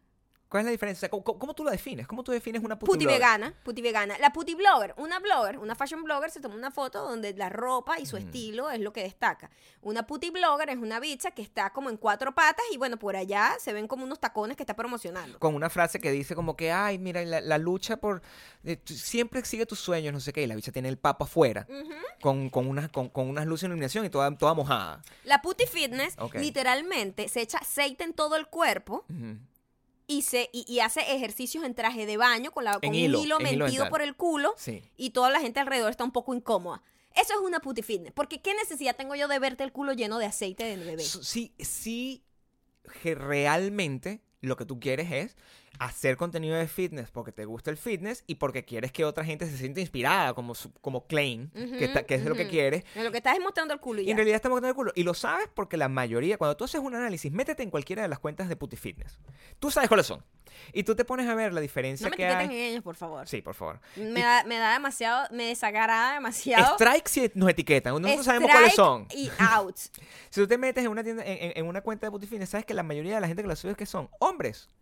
¿Tú crees que un hombre sigue a una puti fitness para poder Para ejercicios. para, para saber cómo hacer un ver ejercicio de culo? glúteo. No creo que eso sea Entonces, así. la- esa- ese, ese tipo de ejemplo es lo que está inspirando a la generación nueva y es por eso que te encuentras niñas de 14 años haciendo videos en slow motion chupándose un dedo de 14 años. Y yo digo, ¿dónde están, dónde, dónde está el control tanto de los padres? Porque son niñas que tienen 8 millones de seguidores, no son una carajita que está en su casa que el papá está perdido y está bloqueado, ¿me entienden? Tienen al papá bloqueado. Ellos saben que esa niña hace dinero. Tiene 8 millones de seguidores, tiene contratos. Esos contratos son firmados por sus representantes, por sus padres. En donde la carajita está como chupándose un dedo. Um, Eso- eso te traumó. Yo no lo he visto. me quedé traumada. Me niego a ver Quedé eso porque es una niña de 14 años. Entonces No, yo no puede lo verlo puedo porque ver porque me, me busca el. FBI. Entonces, no, no, ni, ni Eh, siquiera lo puedo ver. Y Me lo mm, describes y ya. Esa niña, o sea, no hay control por sus padres, pero entonces estas plataformas tampoco están controlando que porque una niña de No. 14 años tiene una cuenta en donde se está remunerando y se está haciendo dinero por pornografía, es prácticamente pornografía infantil, Claro. soft porn infantil, Sí. es lo que es, Entiendo igual la tragedia que está detrás de todo eso.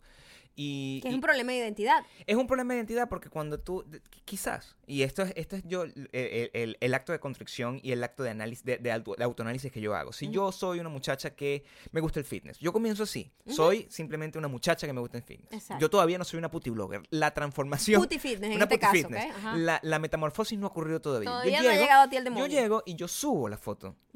Yo subo una foto mía, así, en chorcito. O sea, eh, normal, ropa de hacer ropa, ejercicio. ropa de hacer ejercicio con mi, con mi frase que dice, oye, este, me gustaría, eh, quiero inspirarlos, no sé qué. Estas son la- los mejores ejercicios para desarrollar el brazo. Tú colocas eso como una persona que quiere hacer eso y te recibes tus tres likes. Ujú. Cuando tú recibes tus tres likes, bueno, o sea, la motivación se para. Tú vas, intentas eso al día siguiente con otra cosa, intentas al día siguiente con otra cosa, y evidentemente tú estás completamente influenciada por lo que está ocurriendo a tu alrededor. Y empiezas a ver la gente que tiene millones y millones de Y seguidores. tú dices, oye, ¿qué te parece? eh, eh, esta tipa está, tiene 11 millones de seguidores. Sus fotos son bastante distintas a la mía. Bastante. Comienzas a echarte la grasita en el cuerpo. Ujú. Y vamos a tomar la foto un poquito más de, de- de- de La espalda. cámara me la pones así como debajo que se me vea como el comienzo de la toto y, y el, y, el, y prácticamente, si no, si- o sea, podrías imaginar que el ano, eh, tú sabes, que se está extendiendo prácticamente. Sí, dilatando, o sea, pues. se dilata un poco y se transparenta la mini liquerita que estás usando, que es como un hilo, que es como un short hilo. Subes esa foto Ajá. Y evidentemente los primeros dos comentarios que tenías, que era tu tía y tu mejor Ay, amiga. qué linda, me gusta, me gustan estos para, ay, lo voy a anotar para mi rutina de mañana. Esos comentarios cambian Esos comentarios totalmente. dejan cambiar y, y empiezan a decir hot, bellísima, body goals, Goals. culo, culo. Ah, mira, ¿tú cuánto cobras, mami? Y se convierte en una cosa completamente... Sí. pero, eh, al principio, como persona, estoy tratando de meterme en la cabeza de esta persona, em, tú sufres una, una especie de shock emocional. Y tú dices, oye, esto no era lo que yo quería. Pero no hay nada más adictivo que empezar a tener likes. No hay nada más adictivo que empezar a, a tener comentarios. Y es ahí donde tú simplemente sufres una metamorfosis completa, dejas de hacer lo que hacías por las razones que lo hacías y empiezas a crear contenido todos los días simplemente para emocionar a una gente que no conoces, que no te da dinero, que no te da, que- que- con la que no tienes ningún tipo de conexión eh, intelectual, pero que te da fama. Porque los criterios actuales, que no, tienen, no tenían ningún tipo de sentido hace esc- escasos 10 años, es que cuando tú agarras y tú le, tú le dices a una persona, mira, eh, hola, ¿cómo estás? Le a un niñito y el niñito te dice, mira, tú conoces a no sé quién. Y tú le dices, bueno, yo no tengo la más puta idea de quién es no sé quién. Ella es muy famosa. ¿Por qué? Pues tiene 20 millones de seguidores. Y yo, ah, Y, yo, y- y es una persona que nunca has escuchado. Ajá. Ahora, tener 20 millones de seguidores es una currency tan importante que, que tú no puedes escapar a convertirte en puti fitness o puti blogger o puti lo que sea, puti vegana. puti vegana de una vez. Porque, co- porque ser una puti vegana, que es una, es una cosa que no tiene Es una sentido. vaina se que no tiene sentido. una- se supone que tú eres una persona que enseña un estilo de vida sano donde muestras cómo, bueno, si te- el- el- el- no, no comes carne, das opciones de recetas de, para comer no como cosas- carne, pero mira toda la carne que tengo Pero mira toda la carne que tengo aquí Y este pepino, tú sabes lo que puedo hacer con este pepino, todas las recetas que yo sé. Al final, todo el mundo termina poniéndose una máscara que no le pertenece y creo que todo el mundo vive en una gigantesca frustración. Totalmente. Yo, por ejemplo, mi personaje del putipato, ahí está. Es una cuenta con siete mil y pico de followers. Solamente subo fotos mías sin camisa. Dime tú cómo me siento yo cada vez que yo no, monto un post normal en mi otra cuenta y nadie le presta atención. Y monto una foto aquí mía con mis cuadritos, de los cuales estoy sumamente orgulloso y todo el mundo le presta atención.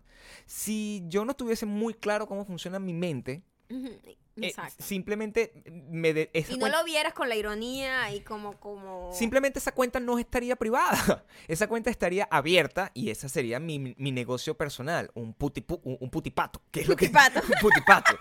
Y eso es lo que debería ser constantemente. Ese es el tipo de cosas que están pasando en, e- e- en esta generación y el tipo de cosas que nos ha mantenido como filosofando y hablando y cada vez que nosotros salimos a rodar en el carro y, y- y- o a comprar o simplemente estamos aquí en la televisión, lo relacionamos con eso, porque el tema de la identidad quizás es el gran reto a vencer Ujú. por todo el mundo, por todas las generaciones, por todos los países, por todo, no importa los problemas que tengas, no importa la situación económica en la que estés, es tratar de, de verdad luchar con todos estos demonios de lo que te exige. Exteri- eh, todo lo que, todo el, el- el- el entorno que quiere como crear un montón de muñequitos de fábrica, tú, tú, tú, que la gente se deja, pues, también. Claro. O sea, si tú te resistes, Tú no tienes pues. por qué.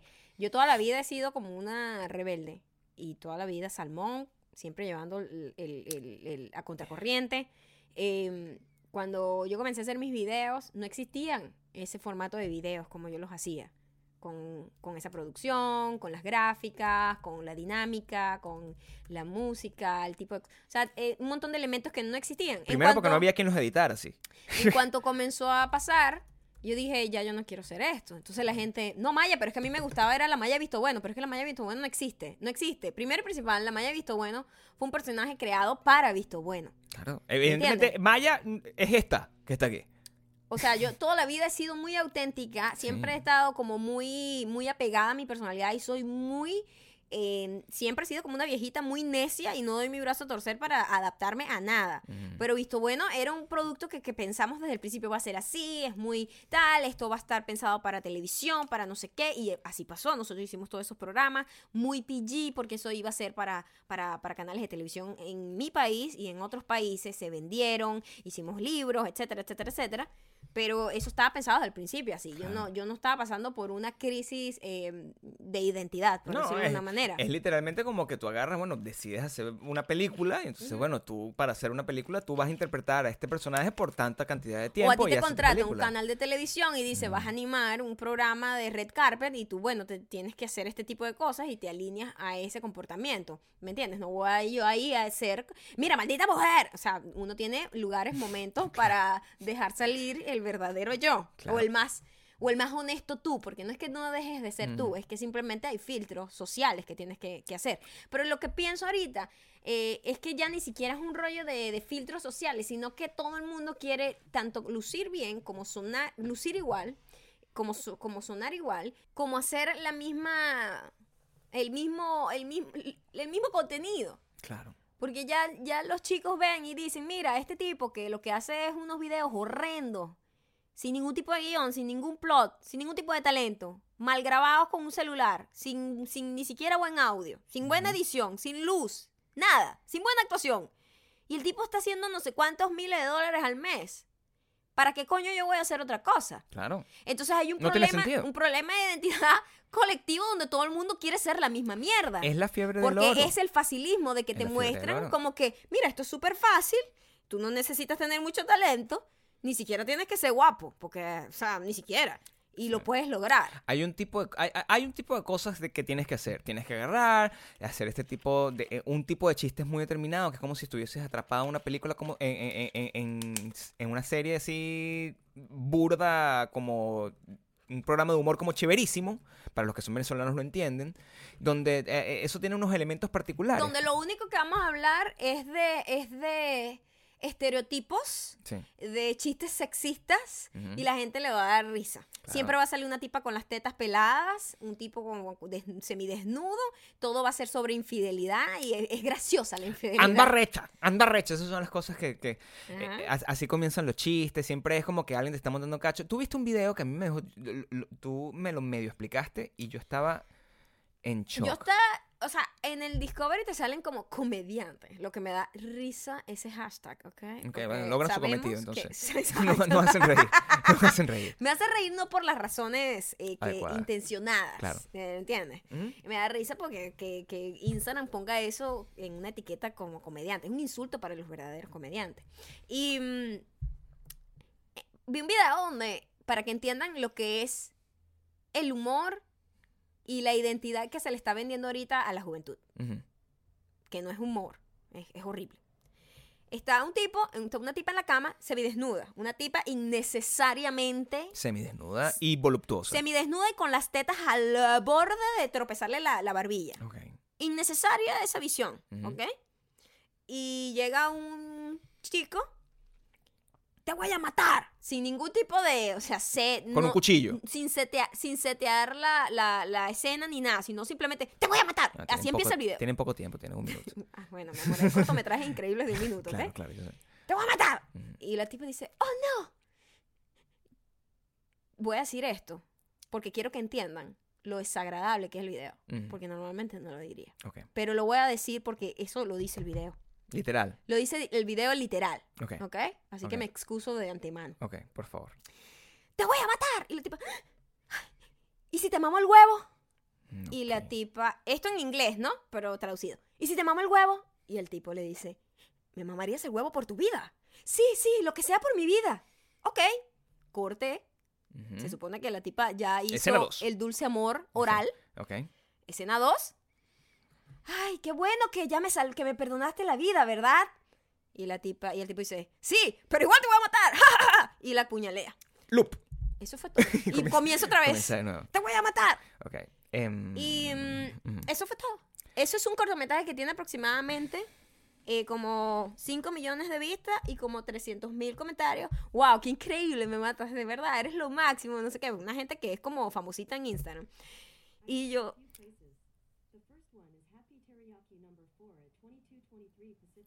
¿por Ok, qué Google, stop. carajo ella... eh, tenemos No de verdad... sé. Google quiere ser parte de este Sí, podcast. sí. Paga, ¿ok? Si quieres formar parte de esto, paga, mamita. Importante es eso de cuando. de- Pero no, la que sexualización contando, primero, que claro. simplemente la gente hace clic porque, la tipa, porque la tipa está con las tetas afuera. Sí. Segundo, ¿qué risa da una violación con asesinato?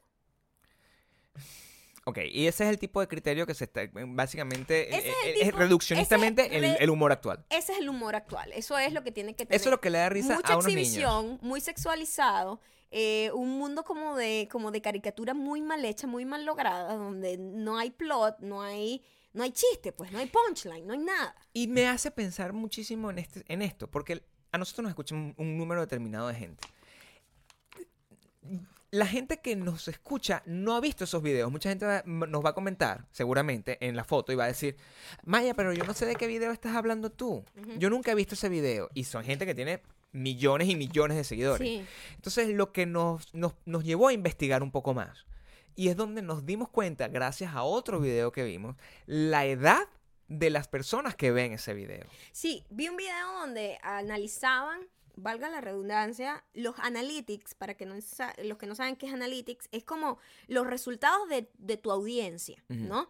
¿Qué edad tienen? ¿Qué sexo, so- qué sexo tienen? ¿En dónde están ubicados geográficamente? eh, ¿Cuánto tiempo tienen? ¿Qué poder adquisitivo tiene cada ¿Qué audiencia? les gusta, qué no les ¿Qué les gusta? gusta, qué no les gusta? Eso, eh, mi amor, nosotros el Big Brother nos tiene analizadito todo, ¿no? Señor Facebook, pues. Y la señor. audiencia de toda esta gente que yo estoy nombrando de este tipo de comedia es gente de 8 a 14 años. Es la audiencia macro, o sea, Mm. el, el grueso más grande, porque no quiere decir que a mí no me vea gente de 13, 14 años, Claro. pero no es mi audiencia principal. El niño de 13, 14 años o la niña de 13, 14 años que nos ve es es una una persona, super es diamante. una persona que tiene que una- quiere una tener una identidad superior, propia, una individualidad única. Un salmón, increíblemente, un salmón. Claro, Claro, claro, porque si no, no estaría aquí una Claro. persona de 13 Estaría años. 14 aburridísimo a los, a los cinco Sí. minutos cuando estás, cuando estás diciendo cualquier cosa y que el- el- el- la identidad y dice, anda, la mata ese culo. Y se va, pero se lo dice de una manera con que está vieja de mierda, chico, y se va.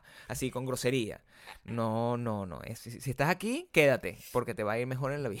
Exacto. Entonces tú dices, ¿cómo es posible que esto sea Sí. lo que se le está vendiendo a estos niños de 8 a 14 años que están creciendo viendo esto, como que esto está bien, como que venden un estilo de vida primero súper materialista, se la pasan es como, eh, mira todo lo que yo he logrado, jaja, tengo un Ferrari, no sé, porque además una gente que ha logrado dinero y poder de manera muy, muy, muy fácil, que no quiere decir que trabajar en audiovisual y crear cosas para YouTube y estas cosas no tenga su trabajo, pero lo has obtenido de una manera Ey, bastante sencilla. Pero también tiene su, su- su recompensa. Lo que pasa es que eh, se hace injusto cuando tú ves personas que tienen un nivel de producción o de idea o de, o- o de cualquier cosa que... Cuando digo fácil es porque lo hacen mal. Sí. Lo hacen de una manera tan tosca, literalmente grabado sin ni siquiera audio, mal editado, sin nada. Y tú dices, coño, qué mediocridad. Y que, y que además tenga tantos números. Pero cuando tú ves la audiencia mayor de esta gente, y es una gente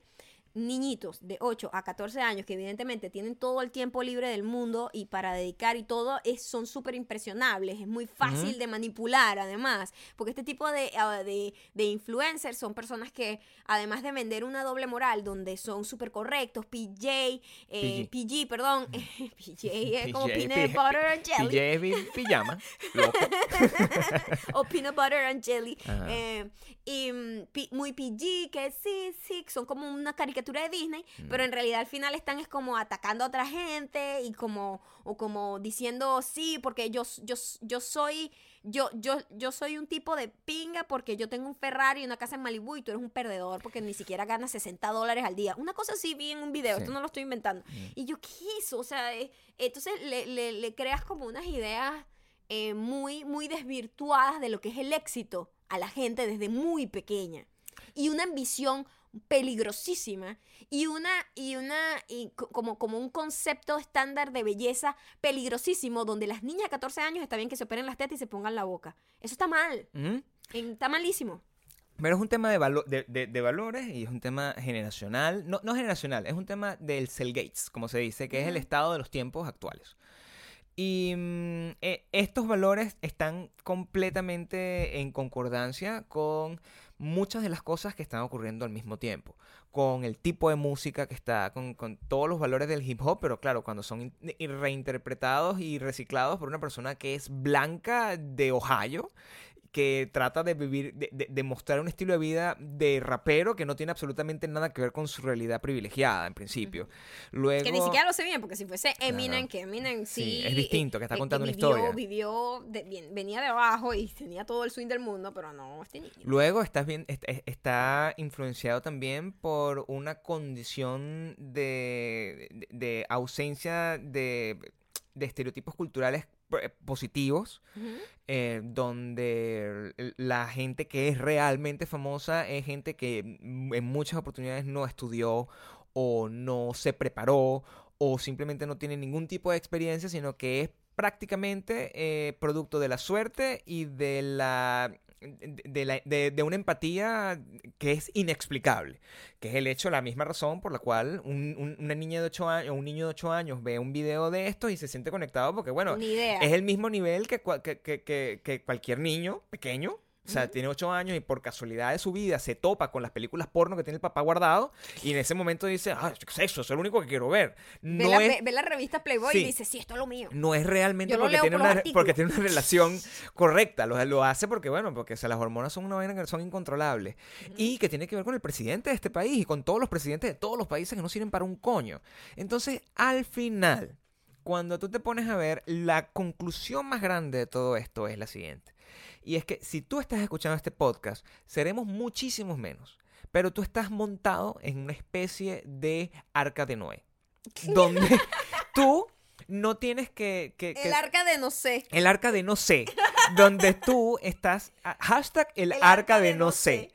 Eh, eh, estás de alguna manera blindado por Dios o blindado por nosotros de no tener que de, de- de- de- de sentir y, y de estar orgullosamente revelado ante todo esto que ocurre a tu alrededor y que debe dejar de importarte y que debe dejar de atormentarte porque no, no, no, no es necesario que te sientas como un viejo o, o- o una persona que no es cool porque no te gustan este tipo de cosas. Más bien tú eres el triple de cool o el doble de cool Es no seguir la manada. porque no estás, eh, eh, eso no- ni te interesa en lo más mínimo. Y, y- y ese espacio libre que te queda, lo puedes utilizar en cosas más interesantes, como escuchar buena música, como ver buenas canciones, como, como ver buenas películas o leer buenos libros. Como este mm, podcast. po- ¡Ay, ya, papá! Aprende a hablar, maldita Esta, mujer. esta persona está aquí, no lee buenos libros. No, no leo nada. Mira, eh, como este podcast ha estado tan lleno de recomendaciones desde el principio, vamos a saltarnos las recomendaciones y vamos a irnos directo a los comentarios. Sobre todo, sobre todo como para... Simplemente les recuerdo, les hago un reca- recapitulo. Eh, primero, vean Men on, Men on the Moon. ¿verdad? Para que entiendan luego. Jim and Andy. Y también les recomiendo que vean el podcast de en YouTube de Joe Rogan con, Con Billy Corgan, Billy que Corgan. muchísimo de la identidad y del negocio de la música, que es como el peor negocio del mundo, en- del que yo me salí a tiempo por lo mismo, porque vi un montón de actitudes que no me gustaron y mm, está súper interesante. Billy Corgan es una de las personas más interesantes que yo he visto en entrevistas, es muy, Yo muy lo sabroso supe, escucharlo. pero la gente me, me decía que se había vuelto loco y yo siempre lo defendí. Me encanta, me encanta escucharlo, puedo pasar horas. Pero nosotros ahora vamos a ir a, una, a un tema importantísimo que está eh, eh, por fin de velar con, con, con este, los pelos en la mano, pues, qué coño fue lo que pasó ayer con la grabación de este podcast. Eh, bueno, Y para eso están los comentarios, porque los comentarios son bastante... ¿sí? Sí, claro, los comentarios hablan al respecto. ¿De qué pasó? Las Claro. teorías. Claro, o sea, la gente dice cu- cualquier tipo de cosa. Por ejemplo, busca cualquier comentario y tú verás quién, quién creen que fue.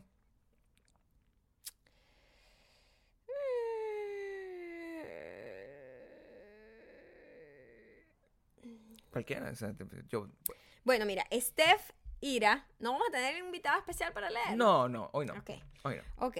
Steph underscore Ira o LRA, no sé. Bueno, mi doñita Mayocando, lo siento por ti. Creo que vas a tener que ir a llorar para el valle, porque esto es tu culpa. Porque a las pruebas me remito. Aquí quien edita eres tú, mi doñita. Así que te jodiste. Y no le eches el ganso a otro. Maldita mujer, be better, Maya. Igual mi cariño por ti no cambia. Así seas la culpable. Lo más importante es que nos darán un nuevo podcast, que es el podcast favorito de Orlando, Florida. Besitos y abrazos de una venezolana que los admira con locura. Aunque es tu culpa, te entiendo, porque, porque cuentos como estos yo tengo unos cuantos. Así que no te preocupes, es la ley de la vida, cagarla de vez en cuando. Mira, Steph, eres lo máximo. Es lo máximo, Es lo pero máximo porque me dice, viste, me perdona. Te perdona. Me perdona los errores cometidos, que ella cree que cometí. Que ella cree que cometí. Vamos está a ver. segura, está segura ella. Vamos a ver, yo tengo aquí a Laura Urquilla, que es arroba Urquilla Laura. Ujú. Dice, jajaja.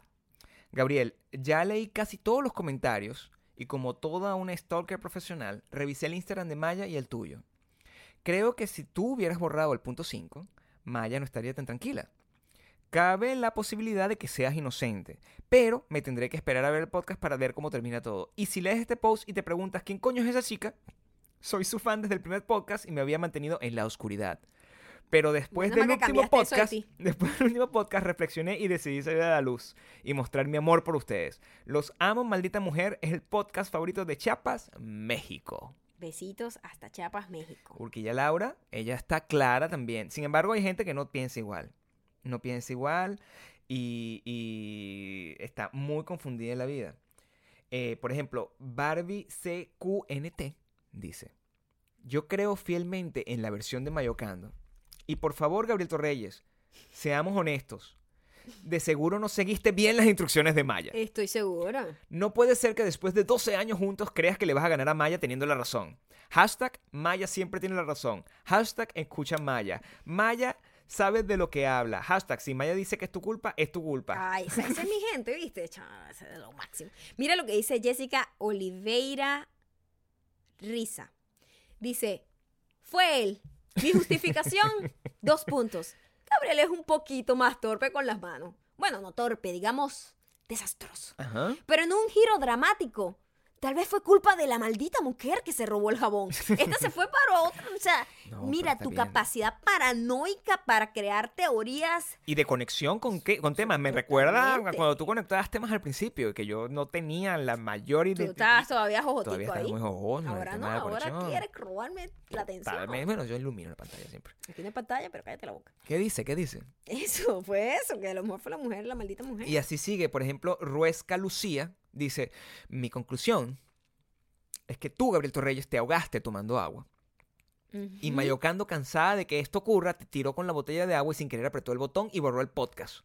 Maldita mujer, mejora eso de ti. Te estoy diciendo, la gente ha estado bastante dividida, pero es muy claro. Es muy claro que la verdad está de mi lado. María underscore RU7 dice, seguro fuiste tú, Gabriel. Y ni justificación se necesita. No quiero una patada de malla en mi cara. Hay mucho miedo. Hay He mucho leído miedo. mucho miedo de las superdiamantes de mi parte. Graceline23 dice, ¿será que Mayocando es la hacker del maldito YouTube mientras tú te duermes temprano? O la maldita mujer les echó un maleficio. Yo creo que no fue culpa de ninguno de los dos y que son cosas externas, porque tanta cuchitura no puede ser culpable de nada. Ahí está. Mira, aquí está mi querida Saja Casis, quien además es una youtuber venezolana. Síganla, se llama Saja Casis. Ella es súper, súper diamante, o sea, siempre está súper activa demasiado. Y puso, le creo a Maya. Ja, ja, ja. Yo creo que tanto pedir fuego y sangre, más fuego que sangre, te está cobrando y por retruque sale perjudicada Ma- Maya también. Be better, Gabriel, be better. Tú. Cambia eso de ti, por cierto. Hace poco fue Días del Locutor. Felicidades al nene. So, sí, le daremos tus felicitaciones, Saja. Alejandra Jorge, con Ujú. esto va, terminamos eso porque también ah, se genera otro fenómeno. Alejandra Jorge dice, eh, por favor Gabriel, fue tu culpa. Mayocando es perfecta y no comete este tipo de errores. Gabriel, be better. Be better. Bueno, em, les cuento lo siguiente. Fue mi culpa. Fue culpa de Maya. Fue culpa de Maya. Mira, yo no sé ni qué pasó. Les Ah. cuento, aquí yo simplemente estaba, iba a hacer export, o sea, export del audio, de una vaina de una hora y media.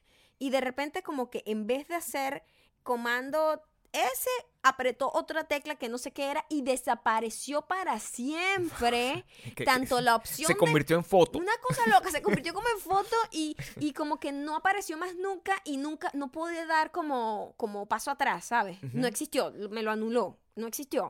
Y me fui como a, lo, a los archivos que guarda como el programa, que en este caso nosotros grabamos en GarageBand, y no existía. Era como si no se hubiese grabado Como si nunca hubiese pasado nada. Pero había una foto Hay de gente- una hora hay- y 24 hay- minutos. sí, hay gente que, cu- que culpa a Mertu- Mercurio retrógrado. Yo creo en esas cosas, por lo tanto, puede haber Em, pasado. Sí, viste. Por estar creyendo en huevonadas nos pasó eso. A ver. Entonces, ahora, de retro. No, no, no, culpa, no, no, escucha, escucha. Yo, yo creo en, en una cosa que se llama la, la maldición de la ultrahabilidad. Ah, wow. Eso es, un- es una cosa que yo acabo de inventar, pero suena, suena, suena como súper positivo. La maldición de la ultra habilidad está en que, por ejemplo, gente como yo, que es bastante, como bien lo describe la audiencia, eh, los superdiamantes, que es bastante inútil, como yo, eh, nosotros hacemos, por ejemplo, el salvar y no sé qué, lo hacemos todo con el mouse. Es decir, es cierto. agarramos, nos vamos, hacemos, hacemos el clic, clic, clic, hacemos la cosa, entonces son como cinco pasos, pero de esa manera yo me siento Sí, seguro o porque... sea, más que como eh, seguro, es como viejito, que te vas por, por los caminos más largos. Pero es la manera en que yo sé que estoy pasando momento a momento y que no voy a someter ese error. Maya, en cambio, Yo trabajo con el teclado. Ella trabaja con el soy teclado, una diseñadora, con- editora. con taca, taca, control, taca, con control no sé qué, control no sé qué. Entonces, esa es la maldición de la ultra habilidad. Tú agarraste, te sentiste ultra confiada con tu Ni ultra habilidad Epa, de que, hacer... yo- que ni siquiera veo el teclado, ¿sabes? de Lo que- hago, lo hago sin ver el teclado. Sí, lo hago Y ella sin- dijo, ah, yo me la estoy comiendo, voy a... Y apretó una vaina que no es, que ni siquiera a este momento, a estas alturas, Todavía no sabemos qué pasó. 24 horas después, No sabemos qué pasó. no sabemos qué Y es pasó. lo que más me arrecha. Y entonces, eh, pero sí, muchísimas gracias a todas las personas que confiaron en mí. Y que- por entender, bueno, que esto fue lo que pasó. Y además, gracias por compartir todas sus historias. Me he reído con algunas, risa con dolor, ¿sabes? Tragicomedia. ¿Cuál es la mejor de las historias que compartieron? Porque todo el mundo ha tenido este tipo de errores. Wow. O sea, todo el mundo tuvo problemas con las tesis. Todo el mundo tuvo problemas con las tesis. Eh, voy a repetir el cuento de Saja. Porque el cuento de Sajamira, ella comentó en el tuyo eh, el- lo que leí, pero en mi foto comentó esto. Eh, no se puede olvidar, a ella siempre le pasan este tipo de cosas y contó como varios cuentos, pero este fue el más fuerte. Dice, el día del eclipse en agosto quise grabarlo, pero no se veía nada. Como estaba en la cámara de su esposo, que se llama Elías Bencomo, Mm. no supe borrar el video y por inercia le di a formatear tarjeta. Adiós a los videoblogs de la boda y la luna de miel. Ah, me acuerdo y me dan ganas de llorar. Yo creo que ese es el más triste de todo No y sé. le di el premio, le di la corona, le dije, Sí. has ganado. Superaste. Mira, tu premio fue haber sido nombrada en dos oportunidades en el mismo Sí, podcast. para, para tratar de compensar eso que te hizo el universo, Saja, no es tu culpa. Sí, o sea, eso fue el universo. de verdad que, que, que honestamente siento que no hay nada que pueda haber pasado en, en todo. O sea, lo que nos pasó a nosotros ayer. No se compara. No, para jamás se nada. comparará, O eh. sea, estamos o sea, contigo. perder las fotos de la Hashtag boda. estamos contigo, hashtag Saja. estamos contigo, Saja. Saja es Z-A-H-A, por cierto. Sí, por favor, por favor, sigan. Estamos contigo, El Saja. hashtag estamos contigo, Saja.